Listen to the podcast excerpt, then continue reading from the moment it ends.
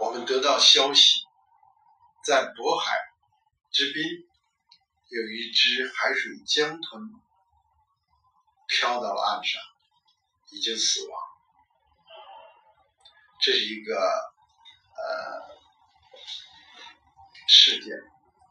那么面对这个事件，我们该怎么办？生态文明时代的人应该怎么办？这里衍生的给我们的启发是什么？我们立即以生态文明之的人的立场去思考。第一呢，我们立刻联系了科学家，希望小季的这只海水江豚起名叫小季。河北的那个简称，希望小季的死亡能为我们人类，能够为其他的海水江豚，能够为我们的生态自然做出它最后的贡献。我们知道，小鸡在自然中已经，他的一生是对自然奉献的一生，是对生态贡献的一生。那么我们现在他去世了，他去世了。还能够为生态做什么贡献？我们能够因它为生态文明做什么贡献？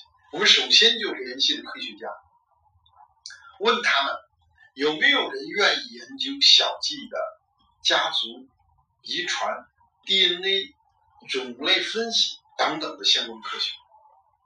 我们非常幸运，我们最棒的海洋国家基因库。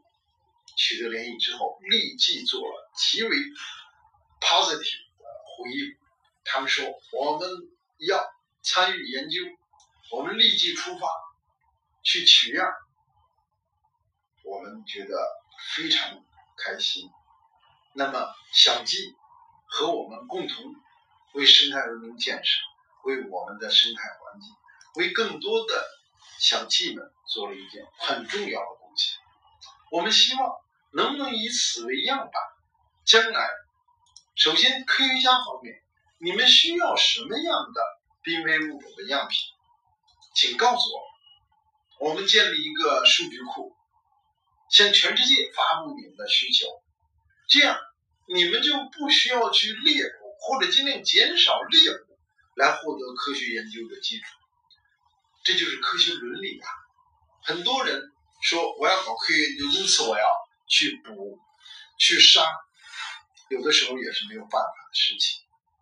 但是，我们可不可以在现代时代利用大数据、利用信息技术、利用人工智能，我们建立这样的一个数据库，来分享自然给我们的产资产？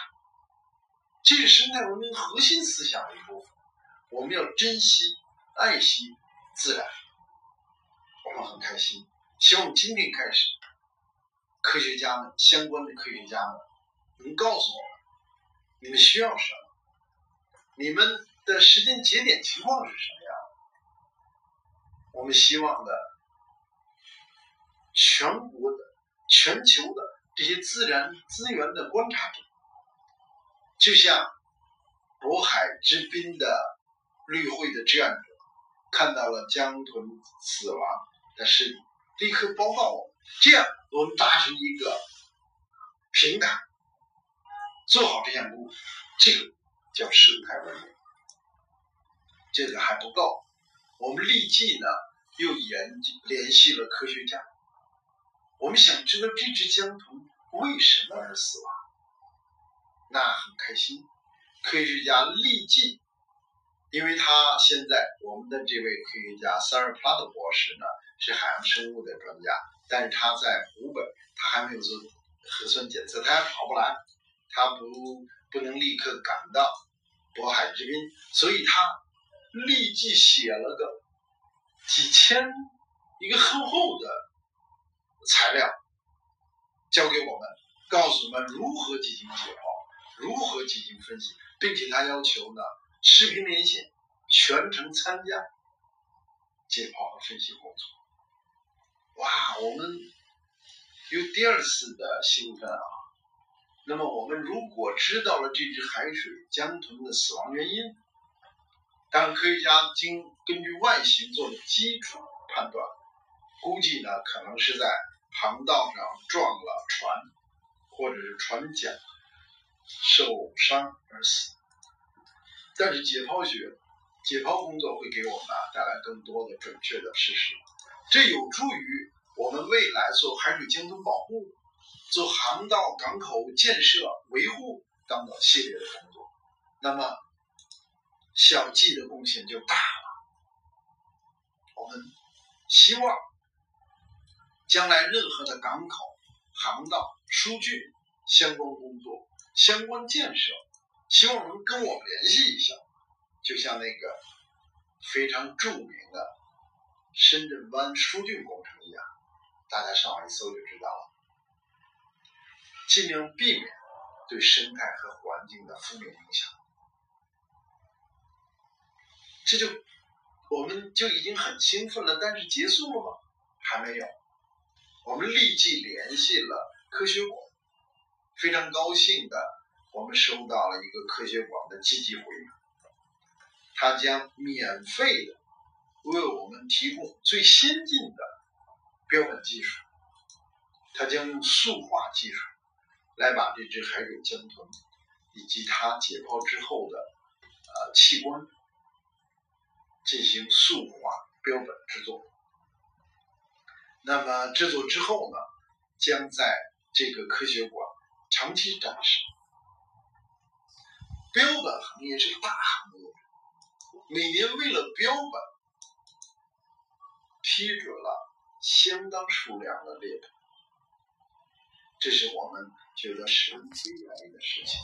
就像动物园和植物园，它有科普的价值，但是海洋馆呢，它还会消耗损耗自然中的大量的海洋珍贵的海洋生命。我们是不支持新建海洋馆。标本也是这样，它有很重要的科普科学的价值。但是呢，我们能不能从今天开始？你需要标本吗？